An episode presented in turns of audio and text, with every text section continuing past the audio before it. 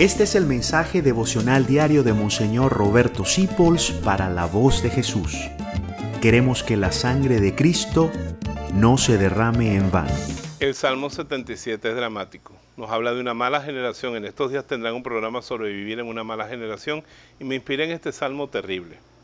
Habla de lo malucos que somos nosotros con Dios y lo bueno que es Él con nosotros. Y aquí dice, echaron al olvido sus acciones. Y eso nos pasa muchas veces.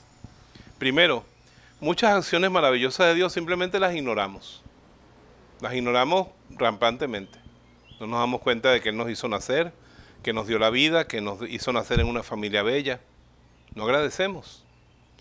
Y después hace cosas grandes el Señor, como darnos la fe católica, la primera comunión, nuestros estudios, y echamos al olvido. Entonces cuando el demonio logra con nuestra maldad que echemos al olvido sus acciones. Entonces, cualquier cosita que pase, Dios no existe. Es una forma como de socavar la fe.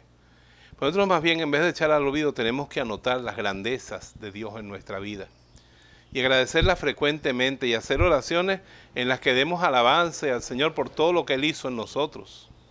No eches al olvido sus acciones. No seas ingrato, porque es una forma muy triste de ingratitud olvidar todo lo que Dios ha hecho contigo. Yo por lo menos pienso, ¿qué hizo por mí mi papá? Yo veía a mi papá trabajando duramente en esa bomba de gasolina para que a mí no me faltara nada y tuviera de todo y más.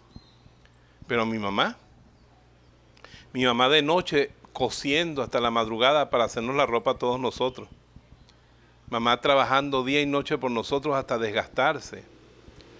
Pero digo, si así me amaron mi papá y mi mamá, ¿Cuánto ha hecho Dios por mí? No seamos ingratos. No eches al olvido las acciones del Señor, sino más bien sé una persona que guarda la memoria de las grandes obras de Dios y serás una persona fuerte y segura en ese amor que has recibido.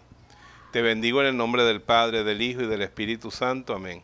María te dice, tampoco eches en olvido tanto que yo hago por ti, que soy tu madre.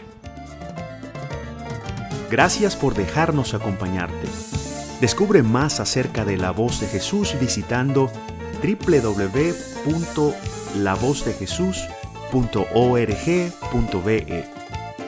Dios te bendiga rica y abundantemente.